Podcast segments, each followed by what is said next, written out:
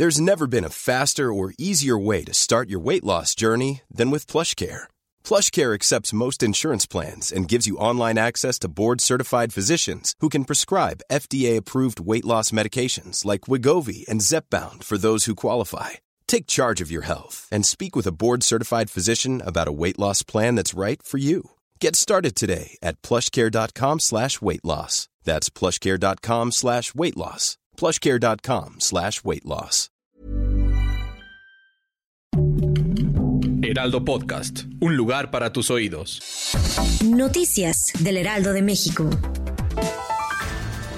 La tarde del pasado domingo perdió la vida María Consuelo Loera, madre del narcotraficante Joaquín Guzmán Loera, alias el Chapo Guzmán. Ante esta noticia, el presidente Andrés Manuel López Obrador opinó y mencionó que cualquier ser humano que pierda la vida merece respeto y también consideración a sus familiares. Según información de medios locales, la señora murió por complicaciones derivadas de COVID-19 en una clínica de Culiacán, Sinaloa.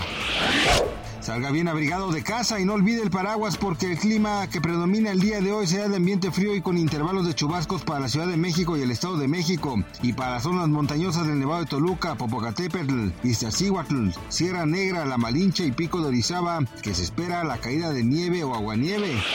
Javier Milei, presidente electo de Argentina, tomó protesta este 10 de diciembre. En su ceremonia de posesión de cargo asistieron invitados especiales como el presidente de Ucrania, Volodymyr Zelensky, el rey de España, Felipe VI, el presidente de Ecuador, Daniel Novoa, entre otros mandatarios.